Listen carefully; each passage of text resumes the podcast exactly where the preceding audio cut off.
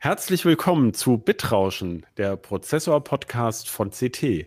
In unserer ersten Ausgabe des Jahres 2022 schauen wir auf die kommenden Prozessorneuheiten. Gleich mehr. CT Bitrauschen.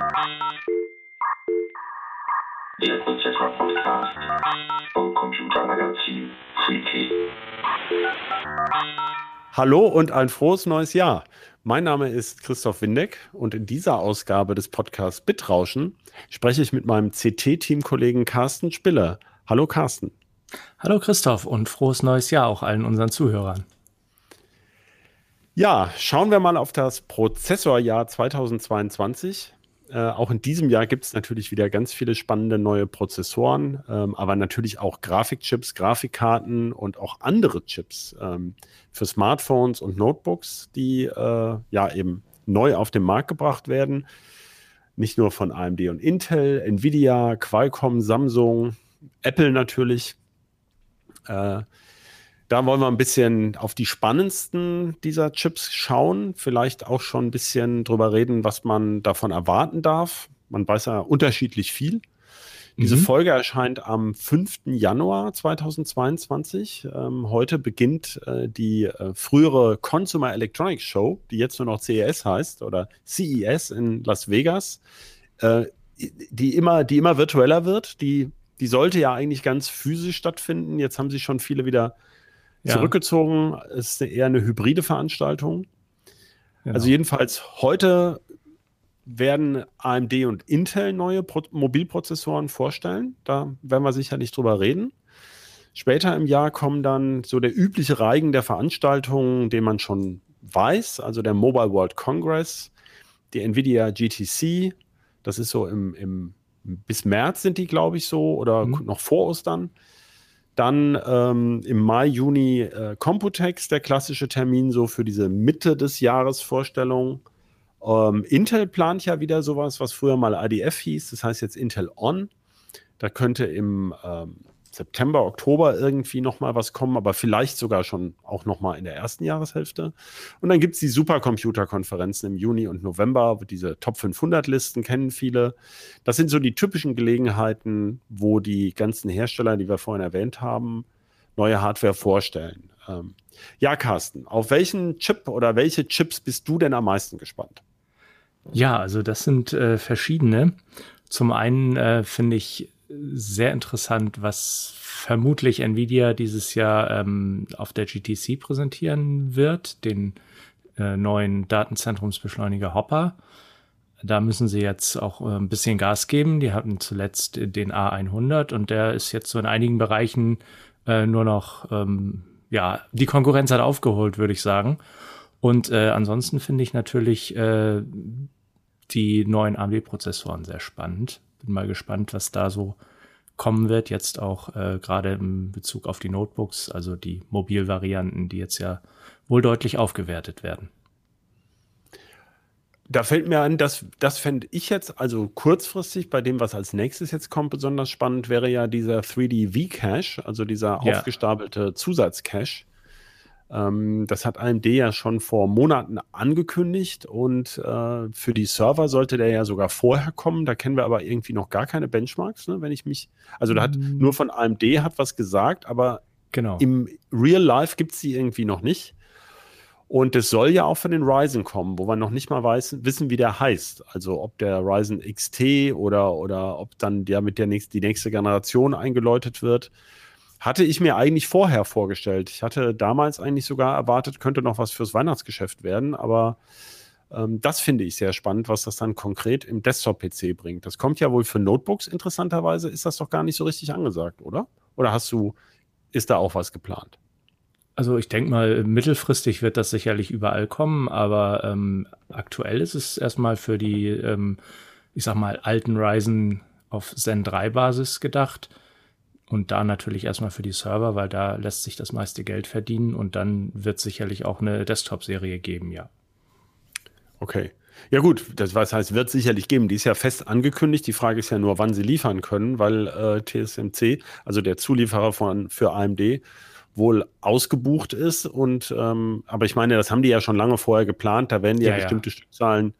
Ähm, also es ist ja nicht so, dass TMC, TSMC nicht liefern kann, sondern sie liefern halt das, was bestellt ist ja. und können nicht nachlegen. Genau. Und äh, die hatte AMD ja schon länger eingeplant, diese Chips. Genau, also genau. 3D V-Cache haben sie, glaube ich, äh, letztes Jahr auf der Computex im äh, Anfang Juni mal in die Kameras gehalten, ne? Genau. Das war, glaube ich, ja, die erste später präzisiert, was da, ja, was dann genau. passieren soll. Aber so richtig, genau, das, also das ist ja kurzfristig so ein bisschen das. Und, das äh, wäre das kurzfristige, genau. Das ja. wird wahrscheinlich auch auf der CES mit angekündigt, nehme ich mal an. Aber ich finde es interessant, dass du jetzt ausgerechnet Nvidia Hopper für, für Rechenzentrum ähm, oder für Rechenzentren, für Server als Beschleuniger genannt hast.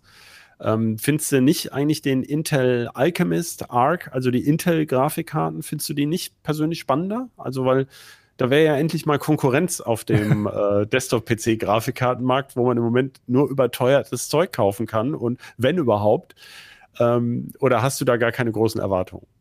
Doch schon. Also ich glaube schon, dass Intel da ähm, auch auf, ordentlich aufschließen kann zu, zu AMD und Nvidia. Sie werden vielleicht jetzt nicht gleich aus dem Stand die Performance-Krone an sich reißen. Aber ähm, weswegen ich Hopper spannender finde, das ist jetzt auch nur ganz subjektiv, ist, weil einfach äh, da eine neue Architektur kommt, während die Intel Arc größtenteils ja auf der bekannten XE-Architektur aufsetzt mit ein paar Erweiterungen. Okay, und, und was wäre bei dieser Hopper-Architektur eben das, was, was da grundsätzlich neu ist? Geht es dann noch mehr in Richtung Allzweckprozessor oder also weg vom, vom, vom eigentlichen sozusagen gepimpten fürs Rechenzentrum, gepimpten Grafikbeschleuniger oder was passiert dann da? Ja, das ist halt noch nicht so ganz sicher, deswegen finde ich es sehr spannend. Ähm, es sind so ein paar Patente aufgetaucht, die zeitlich in den Rahmen passen würden, die auch so aussehen, als ob sie äh, sehr teuer umzusetzen sind. Und zwar, ähm, dass der Basischip mit verschiedenen Modulen entweder für viel Speicher oder für viel Cache oder solche Dinge erweitert werden kann. Und äh, dass da möglicherweise Nvidia das erste Mal sagt, das ist jetzt keine, in Anführungszeichen, normale GPU, auf der dann auch äh, Crisis laufen würde, sondern das sind tatsächlich reine Rechenzentrumschips und die dann auch äh, ein Multi-Chip-Modul-Konzept benutzen, so wie AMD das ja schon macht. Ja, und wie es, wie es Intel für Ponte Vecchio ja auch angekündigt hat. Der ist genau, ja hyperkomplex mit ja. 47 verschiedenen Chips oder sowas. Oder mhm. Chiplets. Chiplets. Oder Teils. Ja. Oh, bei Intel heißt es ja Teils, Kachel. Ja. Okay, also das ist das, was du bei Nvidia jetzt ja. ähm, spannend findest. Das ja. finde ich spannend, aber produktmäßig, da gebe ich dir recht, ist äh, Intels äh, Arc oder Alchemist-Serie sicherlich auch sehr interessant, gerade weil viele Leute ja gerne eine schnelle Grafikkarte haben wollen würden, aber nicht über 1000 Euro dafür ausgeben möchten unbedingt. Was ja durchaus verständlich Wobei ist. Wobei die Intel ja nicht selber produziert, soweit wir wissen, ne? sondern äh, die müssen die ja auch von TSMC den Hauptchip kaufen. Ja, aber das ist ja, fällt ja wieder unter die gleiche Kategorie wie äh, 3D V-Cache bei AMD. Das wurde vor Monaten angekündigt, vor Jahren wahrscheinlich schon eingeplant und ähm, avisiert und bestellt. Also da sehe ich jetzt nicht das große Problem, dass da jetzt größere Knappheiten auftreten. Oh. Naja, kann ja wieder an den berühmten Zusatzchips irgendwie scheitern, ja. die derzeit bei DDR5 RAM, äh, dass es ja gar nicht das RAM selber knapp ist, sondern irgendein paar Cent äh, Spannungswandler-Chip oder sowas. Also da lassen wir uns, äh, also Überraschungen drohen ja trotzdem noch. Ähm, insofern, aber okay. Gut, es ist ja eher die Einordnung. Aber fangen wir genau. doch mal bei den Sachen an, die, äh, achso, ich wollte ja noch sagen, was mir noch ja, fehlt, bitte. wäre, ich fände es besonders spannend im Herbst dann eigentlich erst Apple M2, also ob es überhaupt einen M2 gibt, ob der dann mit 4 oder 3 Nanometer kommt ähm, und wie Apple den verbessert, also ob die da in der Single-Thread-Performance der starken Kerne richtig was drauflegen, nochmal. Das betrifft ja auch so ein bisschen die Diskussion äh, RISC versus CISC, beziehungsweise ARM versus x86. Also schaffen die das nochmal, so einen richtigen 15 oder sogar 30 Prozent auf den Einzelkern draufzulegen, weil wir ja jetzt, deswegen finde ich das so spannend, weil ja kurz vor Weihnachten ja, scheinbar zufällig. Man weiß ja nie genau, wie zufällig diese mhm. Geekbench-Resultate immer in die Ganz Freiheit zufällig. Ganz zufällig. ja, dieser neue Intel Core i 12900HK, ne? Also der, der Notebook. Mhm. Die Notebook-Variante des Achtkerners ist es, glaube ich, ne? Ich meine ja, ja. Ich glaube, der ja.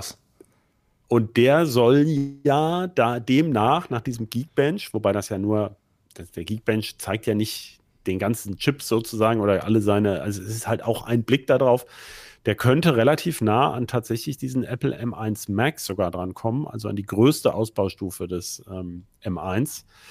Und ähm, da wäre sogar die, die Leistungsaufnahme möglicherweise zumindest auf dem Papier in einem ähnlichen Bereich. Also da vergleichen wir nicht irgendwie einen 15 Watt mit einem 60 Watt Chip, sondern im Grunde zwei 60 Watt Chips oder in der Größenordnung vielleicht.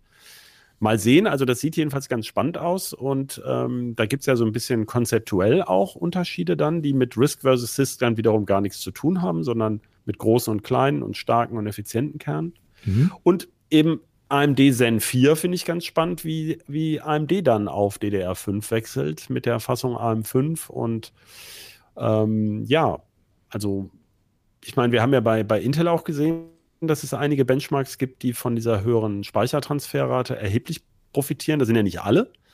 Mhm. Ähm, und wie das dann mit diesem V-Cache, ne, also höhere Bandbreite ähm, oder schnellerer Cache, das finde ich zum Beispiel ähm, von der Architektur her auch ganz spannend weil ja auch da wieder, Apple hat ja den eigenen Ansatz mit diesem LPDDR5 oder auch LPDDR4 bei dem M1 und M1 Pro angelötet direkt. Das sind ja auch Konzepte, die du bei Hopper gerade erwähnt hast, ähm, genau. mit irgendwelchen Caches und noch schnellerem RAM direkt da dran. Also was das dann in welchen Anwendungen bringt. Ich bin, manche Sachen weiß man natürlich, wie diese, diese Supercomputing-Benchmarks, dass sie vom Speicher abhängen, ja, aber im Desktop-Bereich bin ich persönlich immer wieder mal überrascht, dass dann gerade so ein 7-Zip-Kompressor äh, wahnsinnig davon zulegt, von irgendwie noch schnellerem RAM. Mal sehen. Also, das, find, das sind so meine Favoriten, wo ich sagen würde, da, da bin ich besonders gespannt. Und wie du schon gesagt hast, also, oder hast du ja in meiner Frage gemerkt, Intel Arc. also, ich finde das sehr spannend, weil Intel hatte ja in den letzten Jahren nicht so, also, jetzt hatten sie ja sowieso diese lange Phase, wo sie nicht hinterherkamen, aber mit neuen Produkten hat sich ja Intel schon mehrfach sehr schwer getan. Also mit, äh, äh, ich sag nur Smartphone, äh, Atom für Smartphones vor vor zwölf Jahren ging das ja schon los und hat ist gescheitert und äh, Itanium ist gescheitert und Obtain Memory ist auch nicht so richtig gekommen. Also äh, da bin ich sehr gespannt, wie das wird. Ja, das ja. Äh, denke ich auch. Und das, das, es wird auch äh, interessant werden zu sehen, ob Intel tatsächlich die äh, Grafikkarten dann ähm, selber verkauft, so wie ihre Prozessoren, oder ob sie dann auch ähm, Karten von äh, Partnern zulassen beziehungsweise auf den Markt bringen wollen von, was weiß ich, Asus, MSI, Gigabyte und wie sie alle heißen. Ne? Das ist ja auch noch der, die Frage. Das stimmt. Habe ich mir noch gar nicht überlegt. Ja, interessant. Äh, ich hatte immer gedacht, dass sie das natürlich so machen wie die anderen, aber das stimmt. Ähm, da kennt sich Intel ja aus, wie man Partner an die Kandare nimmt. Äh, da gibt es ja alle möglichen Tricks mit Rabatten oder beigepacktem RAM oder das machen die anderen ja auch. Ich meine, Wollte haben wir vor sagen, Jahren ja. ja. mit. Genau, da sind ja, da sind ja jetzt so drei mit, äh, ich sag mal, die, die gerne mal so ein bisschen Sand in den Boxhandschuh füllen. die können sich dann ja da untereinander, ja. sieht Intel mal, wie das ist, wenn die anderen da schon den Fuß schon länger in der Tür haben. Ne? Ja, insofern ist es ja besonders mhm. spannend, genau. Werden wir ja, aber das ist ja sozusagen ein, ein Zeitlupen-Showdown, der sich über, über Monate und Jahre ja, entwickeln ja, wird. Ähm, insofern, äh, aber gut, die ersten Benchmarks und wie die Treiberqualität sein wird, da hat ja Intel bei Grafiktreibern, sag ich mal, auch ja, ich sehe die, die, die Und unsere Zuhörer sehen gerade unsere Gesichtsausdrücke nicht. Ne? nicht. ja, also ja ich meine, was sie da. Ich, ich sag mal, ähm, sie hätten ja gute Voraussetzungen, weil äh, die Architektur unterscheidet sich nicht so sehr von der, also bis auf die äh, Raytracing-Fähigkeiten, äh, unterscheidet sich ja nicht so sehr äh, von der integrierten Grafik XE. Ähm, da hätte man jetzt ja ein bisschen Zeit gehabt schon zum Üben, was die Treiber angeht. Allerdings, also da gab es auch Verbesserungen, aber es gab auch äh, einige Sachen, da fasst man sich echt an den Kopf, ne? Ja gut, aber ich meine, das was ja natürlich auch, äh, deswegen hat, machen wir ja so einen Podcast, da kann man ja mal so ein bisschen erzählen, dass mhm. Intel der Presse ja schon seit einem Jahr erzählt, dass sie die Treiber ganz neu geschrieben ja. haben, von Grund auf neu, mhm. alles redesigned.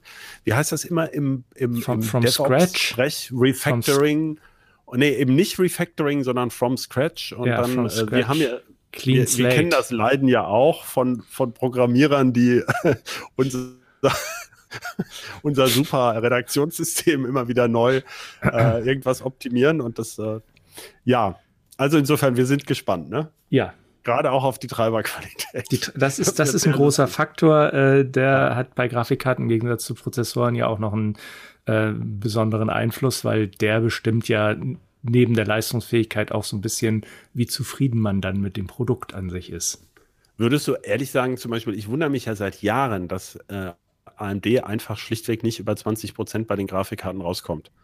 Und ähm, ist das immer noch, ist die Treiberqualität immer noch so viel besser bei Nvidia oder liegt es einfach daran, dass AMD auch einfach bei den Grafikchips die Stückzahlen gar nicht hat oder den Markt nicht hat?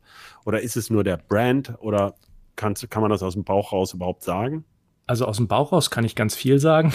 Ja. Das muss ja nicht, nicht faktisch basiert sein. Also mein, mein Gefühl tatsächlich ist es, dass Nvidia am Anfang vor 15 Jahren oder so oder vor 20 Jahren sogar mit GeForce wirklich einen super starken Brand etabliert hat und da auch ähm, egal was äh, Leute so äh, zwischendrin von denen gehalten haben, äh, sehr konsequent äh, diesen Brand weiter gestärkt hat. Ähm, AMD hatte vor ebenfalls 20 Jahren tatsächlich schlechte Treiber, aber das ist äh, inzwischen meiner Meinung nach eigentlich kein Faktor mehr. Man hat immer mal wieder das Problem, dass entweder die AMD-Treiber oder die Nvidia-Treiber bei dem einen oder anderen Spiel oder der Anwendung mal Probleme machen das wird es auch weiterhin geben, aber ich würde jetzt nicht sagen, der eine Treiber ist wesentlich besser als der andere. Ah ja, interessant, weil wir hatten ja jetzt gerade wieder mit Windows 11, dass äh, AMD es geschafft hat. Äh, äh, das ist ja auch so ein bisschen falsch, haben manche Leute den falschen Hals bekommen. So, also so viel schlechter war das ja jetzt bei dem Ryzen mit dem Windows 11 erstmal gar nicht. Ähm, es war ja nur aus, ähm, aus unserer Sicht, weil ja für Windows 10 die Ryzen-Treiber erst optimiert werden mussten. Das ist ein ganz normaler Vorgang, wenn sich sowas mhm. grundsätzlich ändert. Äh, so wie jetzt eben auch äh, Intel mit diesem Big Little Kern und Alder ja. Lake für Windows 11 was ändern musste. Das heißt, man hat sich ja nur so gewundert, dass AMD das ja alles wusste und Intel das schon vor Monaten erzählt hat, dass sie das machen. Und dann AMD über die eigenen Füße stolpert bei Windows 11, wo sie vorher ewig erzählt haben, wie toll das jetzt mit Windows 11 ist und dem Ryzen und so. Mhm. Also, okay. Also du, du würdest sagen, ähm, da gibt es erstmal keine, also da kann man jetzt gar nicht so den Finger in die Wunde legen und sagen, hier gibt es zwischen AMD und Intel bei den Grafikkartentreibern so einen großen Unterschied. Aber Intel muss halt jetzt erstmal beweisen, dass sie das auch schaffen. Sozusagen ich meinte zwischen AMD und Nvidia. Zwischen AMD und Nvidia. Zwischen, AMD und Nvidia, genau, ja. Entschuldigung. Das war natürlich. Zwischen AMD und genau. Intel ist, würde ich sagen, schon noch ein kleiner Unterschied in der Treiberqualität. Und äh, da muss man halt mal sehen, wie die ersten Treiber für die ARC und Alchemy-Karten dann tatsächlich sich präsentieren. Ob da Intel okay. wirklich in der Hinterhand noch einen neuen, äh, komplett vom Scratch geschriebenen Bild hat. Gut, aber die, der Intel Arc ist ja wahrscheinlich noch eine Weile weg. Also es verdichten sich jetzt so die ähm, die Anzeichen, dass Intel da auch so eine weitere Hauskonferenz quasi im, vielleicht vor Ostern oder sowas noch machen könnte oder um Ostern herum, dass es da man mehr hört, also noch vor, der, vor dem Halbjahreswechsel. Kann man aber typischerweise nicht sagen, was dann zu kaufen sein wird. Auch die Sachen, die jetzt heute auf der CES vielleicht angekündigt werden, an Mobilprozessoren, da sagt unser Kollege Florian Müssig, sagt ja immer, naja, was auf der CS an Notebook-Chips äh, angekündigt wird, da haben wir frühestens hier in Deutschland an Ostern die ersten Samples. Und so wie es im Moment aussah bei den Herstellern, könnte das dann auch noch mal Mai werden. Mhm. Ähm, äh, gibt immer so ein, zwei Geräte, die kommen oder noch mehr, die kommen vorher, aber die, so die Masse dauert einfach ja. ähm, auch. Also eigentlich war es ja früher immer so, ähm, auf der CES äh, wurden die Prozessoren dann vorgestellt oder gezeigt. Auf der damals noch existierenden Cebit gab es dann so ein paar Geräte zu sehen und dann kamen, trickelten die so langsam in den Verkauf, tröpfelten sie ja. so rein. Ne? Genau, also aber es gibt auf jeden Fall, erwarten wir doch beide ein Generat, also eine Armada von Notebook-Ankündigungen ähm, und neuen Serien dann mit diesen neuen Prozessoren von ja, AMD und Intel. Definitiv. Die können wir vielleicht mal kurz äh, äh, anreißen. Also bei, bei AMD erwarten wir, glaube ich, Ryzen 6000U mhm. mit einer leicht optimierten Zen 3 Version. Das hat ja, macht ja AMD seit Jahren so. Äh, ja, Moment, Moment. Leicht optimiert, was die, äh, was die äh, CPU-Kerne angeht. Genau, also Zen 3 Plus, also ich bin jetzt erstmal bei genau. dem CPU-Kern. Mhm. Und beim Fertigungsverfahren vermutlich irgendwie 6 Nanometer. Das heißt also kein Riesenschritt von 7 Nanometer, sondern nur so ein, eine kleinere eine Verbesserung. Optimierung, ja. Optimierung. Aber wie du schon gesagt hast, endlich diese ADNA 2 GPU.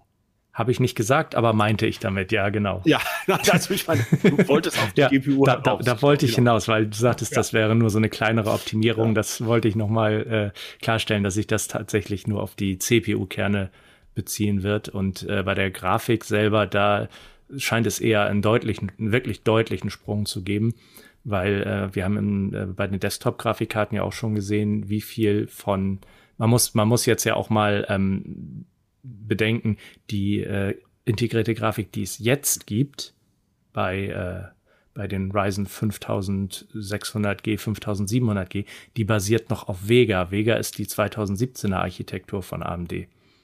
Ja, ja, das ist also stimmt. Ja, also die, die ist schon alt. Dazwischen gab es dann RDNA. Klar, ja. Genau, und dazwischen gab es dann RDNA 1, das war die Radeon RX 5000er Serie. Und dann RDNA 2, das war die Radeon RX 6000. Und diese Architektur kommt jetzt äh, in die Mobilchips. Und da wird es schon einen deutlichen Sprung, was die Effizienz angeht, geben. Die große Frage meiner ja, Meinung nach. Ist, du? Ne? Was bringt's sozusagen ja. an für Spieler jetzt? Für Spieler, klar, Grafikkarten sind immer was, äh, beziehungsweise Grafikleistung ist größtenteils was für Spieler. Ähm, erstmal gibt es ähm, deutlich mehr Shader-Einheiten. Also wir gehen im Moment von bis zu 768 Shader-Einheiten im Gegensatz zu 512, was vorher äh, beim Ryzen 5000er der Fall war, aus. Ähm, dazu kommt schnellerer Speicher, der ist gerade bei integrierter Grafik enorm wichtig, weil sich die CPU-Kerne und die GPU ja ähm, die äh, Speicherbandbreite teilen müssen. Und die große Frage ist, äh, wie kommt RDNA 2 ohne das, den wichtigen Bestandteil Infinity Cache klar?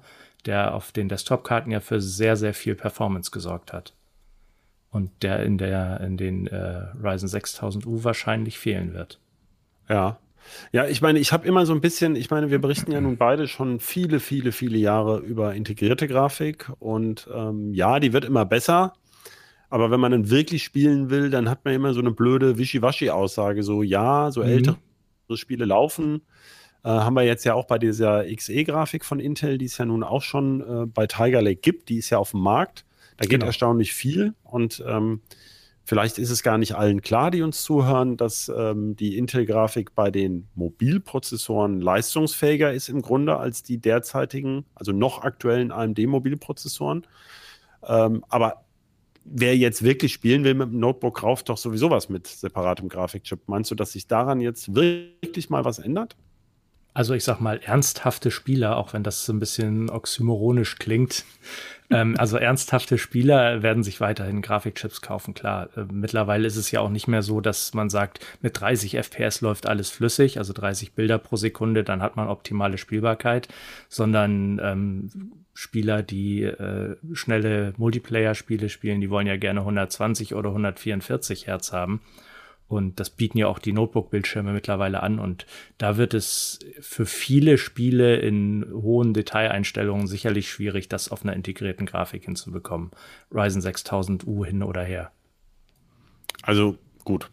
Es, es wird ein paar mehr Spiele geben, die man dann vernünftig auch auf einem Business-Notebook mal ja, spielen kann. Genau. Ja. Das Unterhaltungsangebot für unterwegs wird wachsen. Aber wo du eben sagst mit dem Infinity Cache, ähm, gut, für diese, für diese H- also bei AMD heißen diese 45 Watt äh, äh, Mobiltypen ja auch H. Da könnte man natürlich so ein V-Cache drauf, drauf bappen und äh, möglicherweise auch die Grafik krass beschleunigen, wenn das, ähm, also theoretisch wäre sowas ja denkbar, aber davon hat man noch nichts Leuten gehört, ne? Soweit ich weiß, ist bisher nur Vcache angekündigt für die bisherigen Zen 3 Prozessoren, weil der wird ja quasi direkt auf die bisherigen Cache-Blöcke draufgesetzt, sozusagen. Also da gibt es die Durchleitungen für die Anschlüsse. Und äh, die kann man ja nicht einfach so ähm, auf äh, die, die, die, die nee, Cache-Chips einfach so auf die GPU drauflegen. Das muss, äh, ich wollte nur sagen, es, es muss davor vorbereitet sein, der, der Chip. Und das kostet immer auch Fläche und Performance so ein bisschen. Und ich glaube, das wird man bei den monolithischen Chips, was die ähm, integrierten Mobilprozessoren ja sind, da wird man eher dazu tendiert haben, diese, diese Vorbereitungen noch nicht zu machen, weil es auch eine Kostenfrage oh, oh. ist. Es ist bestimmt nicht ganz günstig. Klar, vor allem, ich meine, das ist ja immer die Entscheidung, will ich da Marktvolumen günstig anbieten können oder äh, fokussiere ich jetzt aufs, aufs High-End, wo dann doch der Marktbereich wieder klein ist, weil ja doch viele da eigentlich einen separaten Grafikchip kaufen. Ne? Dann. Und, ja, äh, genau.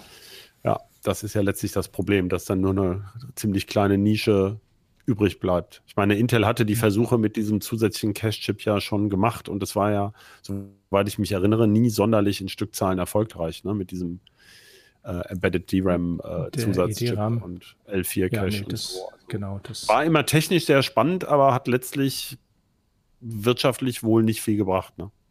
Wirtschaftlich nicht und das war, der war aber auch deutlich langsamer angebunden als der 3D V-Cache. Also ich glaube, der äh, ED-RAM im, ähm, im Broadwell, also im Core i 5000, ähm, A hatte der nur eine sehr kurze Lebenszeit, wurde dann gleich wieder äh, äh, gestrichen und äh, B hatte der, war der, glaube ich, nur mit 50 Gigabyte pro Sekunde angebunden, was heute von normalem Arbeitsspeicher schon geschlagen wird. Ne? Gut, also klar. Das ist kein Zeiten, Quantensprung gewesen ja. im übertragenen Sinne. Ja. Okay, also mit diesem Ryzen 6000U, die endgültigen Namen werden wir heute erst im Laufe des Tages wissen, mhm. erwarten wir ja auch Mobilprozessoren jetzt von Intel, dieser neuesten Alder Lake Generation. Genau. Wo jetzt eigentlich der Alder Lake sozusagen erstmal seinen wahren Bestimmungsort äh, erreicht, denn Intel hat ja da große und kleine Kerne eingeführt, also P-Cores für Performance und E-Cores für e Effizienz, wobei bei Intel die effizienten Kerne ganz schön kräftig sind und erheblich beitragen zu den, zu den also wenn Multithreading-Workloads ja. laufen. Davon sollen jetzt eben auch Mobilprozessoren kommen. Und ähm, das ist ja seit längerer Zeit mal wieder, dass auf der CRS konkurrierende x86-Generationen beim Mobil angekündigt werden, oder? Oder war Tiger Lake auch schon hm. letztes Jahr gleichzeitig? Ich ja, ich meine, das haben sie auch. Doch auch? Ja, ich glaube schon. Ah ja. Also jedenfalls ganz spannend. so ganz genau im Kopf das ist also schon mal, ich finde das schon mal ganz spannend, mhm. dass jetzt, dass man, also was die beiden so erzählen, also testen können wir es ja wahrscheinlich, oder kann Florian äh, oder wir, wenn es in den Mini-PCs aufschlägt, dann, aber da, da, hat man noch gar nicht, ganz wenig gehört von Mini-PCs. Ja, das kommt sowieso ja erst mit bisschen Verspätung. Ja. Aber ähm, die müssten jetzt mal starten, mal sehen, was also beide Lager erzählen in dem Bereich. Haben wir schon angerissen, also das könnte in die Leistungsbereich äh, von dem angeblichen Wunderchip. Bei Apple sind ja immer alles Wunderchips, also vom Klar. M1 äh, reinkommen. Also werden wir sehen, vor allem in welchen Disziplinen das so klappt. Ähm, ja, ich meine, das ist so ein bisschen, ja, okay, da muss man ja warten, bis die Notebook-Designs dann wirklich kommen, um, um zu. sagt ja Florian auch immer, man testet ja weniger den, den Prozessor als die Kühlung vom Notebook. Also je nachdem, ja. wie diese Notebook-Kühlung designt genau. ist, so performant arbeiten die dann auch ähm, ja, kann man noch nicht viel zu sagen. Äh, oder, oder fällt dir dazu was ein, was, was jetzt an besonderen Neuerungen mit dieser naja, Generation? DDR5 in Notebooks kommt jetzt dann DDR5, auch, ne? genau, also mehr, mehr Speichertransferrate, das ist ja mhm. sowieso immer gut. Ähm, ich weiß gar nicht, ob die, ich glaube, das hat Intel auch noch nicht äh, eindeutig gesagt, ob die Notebook-Chips dann tatsächlich auch PCIe 5 können. Beziehungsweise es gibt ja noch gar nichts, was man da anschließen kann, oder? integrierte Grafik irgendwann möglicherweise, ja, meine, vielleicht auch von Intel. Es gibt ja noch gar keinen Grafikchip. Ach so, ja, das, das ist ja äh, auch noch eine spannende Frage. Grafik, bei. genau. Ja, also separate Grafik. Grafik. ja. Aber das wissen wir von Intel Alchemist ja auch noch nicht, dass Nee, wissen wir noch nicht hundertprozentig. Ja. Okay, würde, also sich aber, würde sich aber anbieten. Offensichtlich kriegen sie ja einen PCIe 5 Controller irgendwie hin. Den müssen sie ja nur noch in den Grafikchip reintun. Sie haben ja Teils. Ich bin ja im Moment noch gar nicht, gar nicht aus, auf dem Laufenden, wie viele Notebooks, also Tiger Lake kann ja auch schon PISA Express 4 für die SSD. Mhm. Ist also im Grunde sozusagen seit einem Jahr, wobei die Tiger Lake Notebooks gibt es ja erst so seit Mitte letzten Jahres. Ähm, ich weiß gar nicht, wie viele real existierende Notebooks wirklich mit PISA Express 4 SSDs bestückt sind. Ähm, jetzt aus dem, aus dem FF. Also könnte ich dir jetzt gar nicht sagen, wie viel Prozent das sind. Äh, also prozentual so vermute ich eher weniger, Weil das kostet Deswegen. ja auch, kostet alles Strom und bei so einem Business Notebook, da willst du lieber den ganzen Tag Akkulaufzeit haben, als mal, wenn, wenn du einmal im Jahr einen Film drauf kopierst, den dann in 10 Sekunden statt in 20 Sekunden fertig haben. Deswegen, deswegen meine ich ja, mit dem PCI Express 5 bei Mobilchips ist so ein bisschen fraglich, ob das ja. jetzt schon nötig ist. Das ist eher ein Thema fürs nächste Jahr, habe ich das Gefühl. Ähm, nur um eine Einordnung zu geben, also wie, wie relevant das ist mit dem, mit dem schnelleren I.O. bei, bei Mobilchips.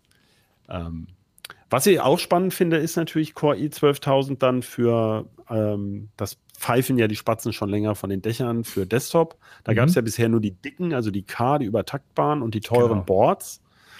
Äh, und kein DDR5-RAM, wie wir schon angerissen haben. Leider schlecht lieferbar. Ja. Äh, aber es, wir erwarten da auch einen ganzen Stapel jetzt von, also die ganzen Standardchips bis vielleicht sogar runter zum Celeron und ähm, ja, und auch billigere Boards. Ne? Also jetzt so den Generationswechsel zu LGA 1700 und DDR5 in der ganzen Produktpalette. Ne? Ja gut, äh, DDR5 ist ja nicht verpflichtend. Äh, die ähm, Alder Lakes, die können ja auch äh, wahlweise noch mit DDR4 bestückt werden. Das werden ja sicherlich einige Mainboard-Hersteller auch momentan ausnutzen, wo sie sehen, dass DDR5 ganz schlecht lieferbar ist. Das ist fürs Massengeschäft natürlich tödlich. Ich habe gerade gesehen, ähm, das geisterte jetzt schon so durch, dass äh, Asus anscheinend so einen komischen DDR5 auf DDR4, nee, DDR4 auf DDR5 Adapter hat. Das ist der Motto, die wollen ihre DDR5-Boards verkaufen, aber die Leute ja. nutzen dann zunächst mal ihre DDR4-Riegel weiter die sie noch haben, um dann später vielleicht das DDR5 rein Den Adapter habe ich auch gesehen. Ich habe erst gedacht, das ist schon irre. April.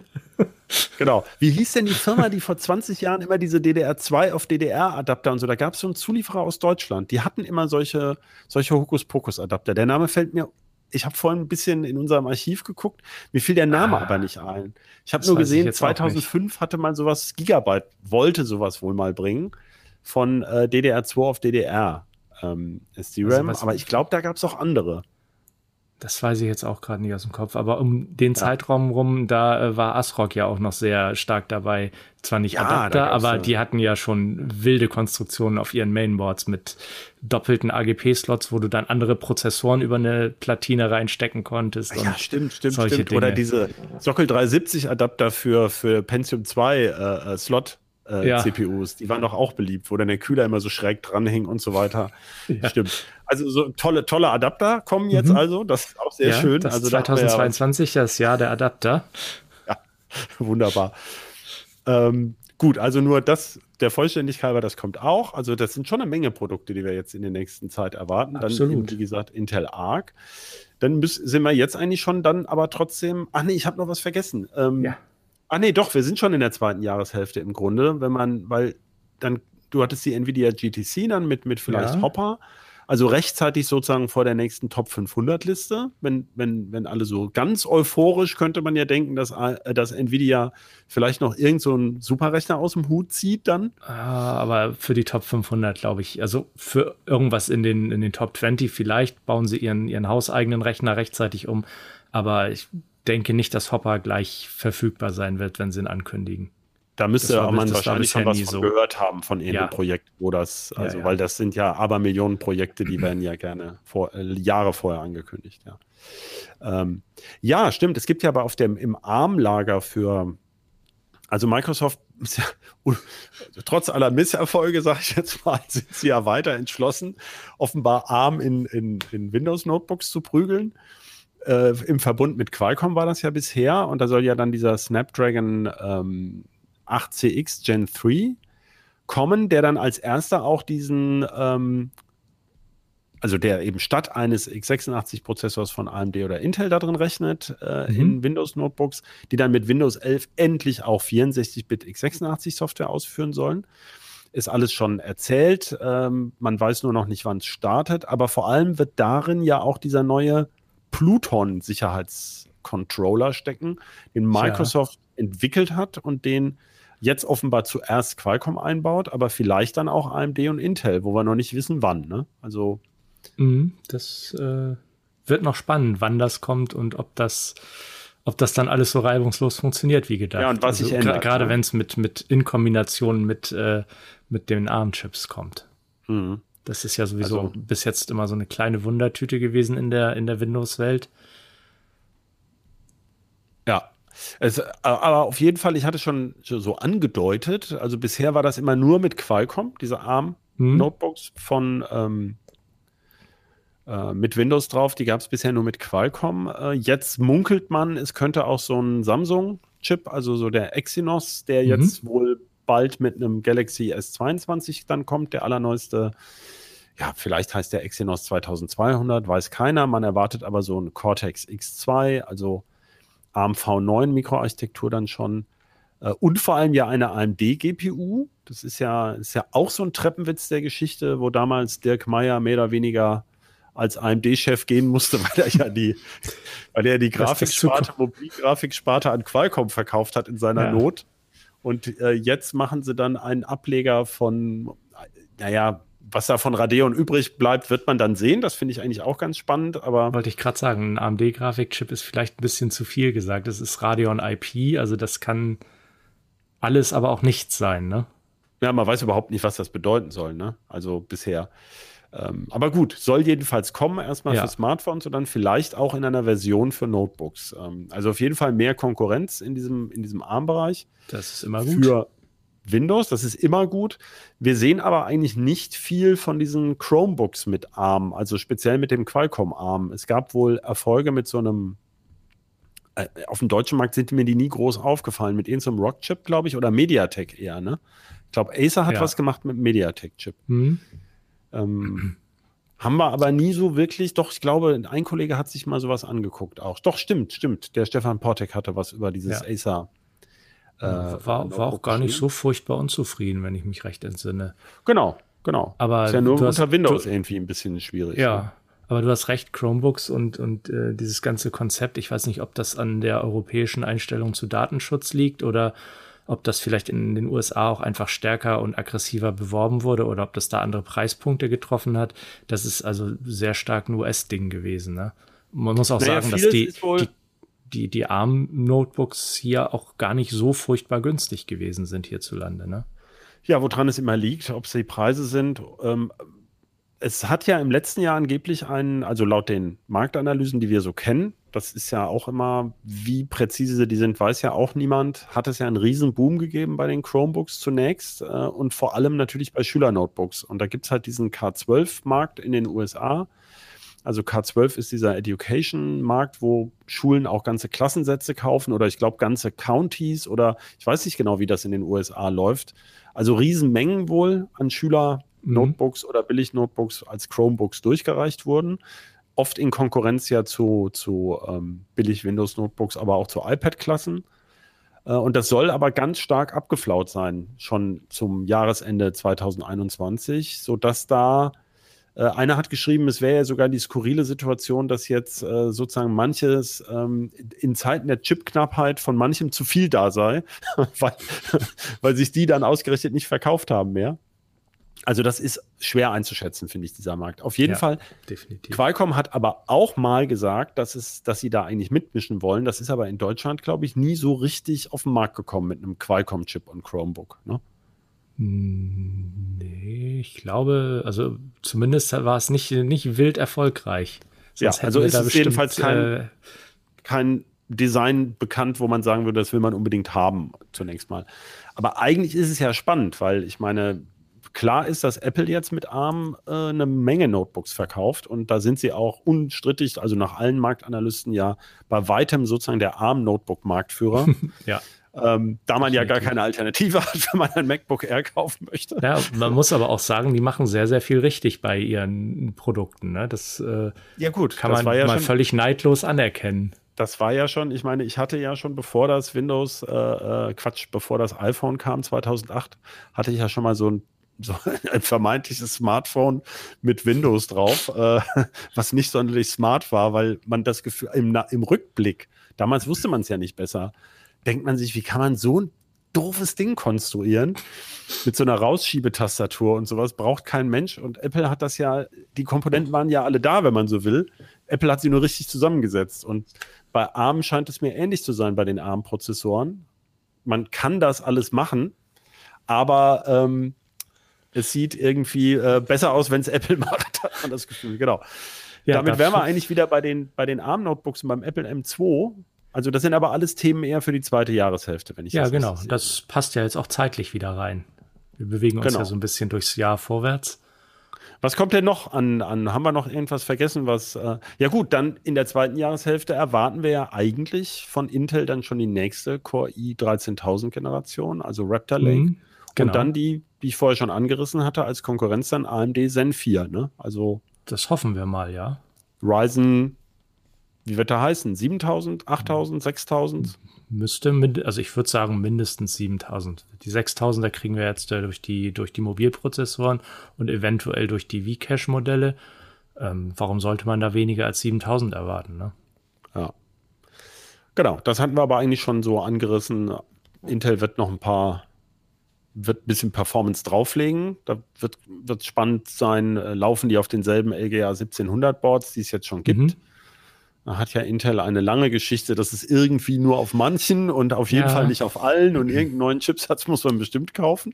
Aber Weiß das wäre, wenn, wenn, sie denn im äh, dritten Quartal kämen, die äh, Raptor Lake und wieder einen neuen Sockel bräuchten oder eine neue Fassung oder beides, ähm, dann wäre es quasi die, der, der dritte neue, die dritte neue Prozessorfassung in anderthalb Jahren. Ich glaube, das macht selbst Intel nicht. Mhm. Bei AMD ist aber klar, dass man neue Boards braucht und ja, AM5 definitiv. Äh, ist ja logisch. Ja. Ähm, obwohl ja jetzt witzigerweise manche Boardhersteller ja uralte AMD-Boards noch mit einem neuen BIOS für die neuesten Chips versehen haben, wo das eigentlich ja. gar nicht der Fall sein sollte. Also es geht manchmal komische Wolken, ne? Das äh, ja, sobald Konkurrenz da ist, gehen Sachen, die, die, da kann man, ja. da konnte, das konnte man sich gar nicht vorstellen vorher. In diesem Sinne wird es ja besonders spannend, wenn es Intel wirklich schafft, das alles so zu liefern und AMD auch. Ähm, was wird denn nicht kommen 2022 ja. vielleicht zum Abschluss? Also was, was, äh, worauf wir schon lange warten, äh, was, ja, wo wir aber denken, uiuiui. Der Gate All-Around FinFET, nee, eben nicht FinFET, nee, sondern nicht mehr FinFET. der Nanosheet-Transistor. Der sollte ja mal kommen, aber ich weiß nicht, ob der dieses Jahr dann schon fertig wird. Okay. Ähm, wenn wir gemein sind, könnten wir noch auf den Exaflops-Rechner warten, den Supercomputer, ja, der aber so ein der bisschen, der müsste eigentlich ja, also, nein, das ist, ja, also wenn der nicht kommt, das wäre sehr hart. peinlich. Also wenn, wenn der in der Juni-Liste, wenn das nicht Aurora oder Frontier in der Juni-Liste ist, dann hat Nvidia vielleicht November tatsächlich sogar noch eine Chance. Ja, genau. Das stimmt. Da hatten wir ja schon mal drüber gesprochen, dass die chinesischen angeblich schon fertigen Exaflops-Rechner, ja. die können ja jederzeit aus den Kulissen hüpfen, theoretisch. Die brauchen, brauchen nur einreichen angeblich. Ja. Dann Nvidia hat ja oder versucht ja die ganze Zeit noch ARM zu kaufen. Mhm. Vielleicht schaffen sie das 2022 auch noch nicht, weil jetzt so ein Gerichtsverfahren anhängig ist. Ja. Aber auf jeden Fall wollen sie ja auch ARM-Prozessoren machen, einen Serverprozessor. Ja. Aber eher als Trägerrakete für ihre Hopper GPUs wahrscheinlich. Und der wird wahrscheinlich auch erst 2023 kommen, ne? Dieser Grace, oder? Ja, also das sehe ich noch nicht dieses Jahr, muss ich ehrlich gesagt mhm. sagen. Also wäre natürlich spannend, weil sie haben ja mit ihren ganzen Zukäufen, haben sie sich ja vom, vom ähm, Beschleunigerkartenlieferanten würden sie dann ja beinahe die gesamte Infrastruktur stellen können. Sie haben, sie hätten dann CPUs, sie haben die Beschleuniger, sie haben Netzwerkchips.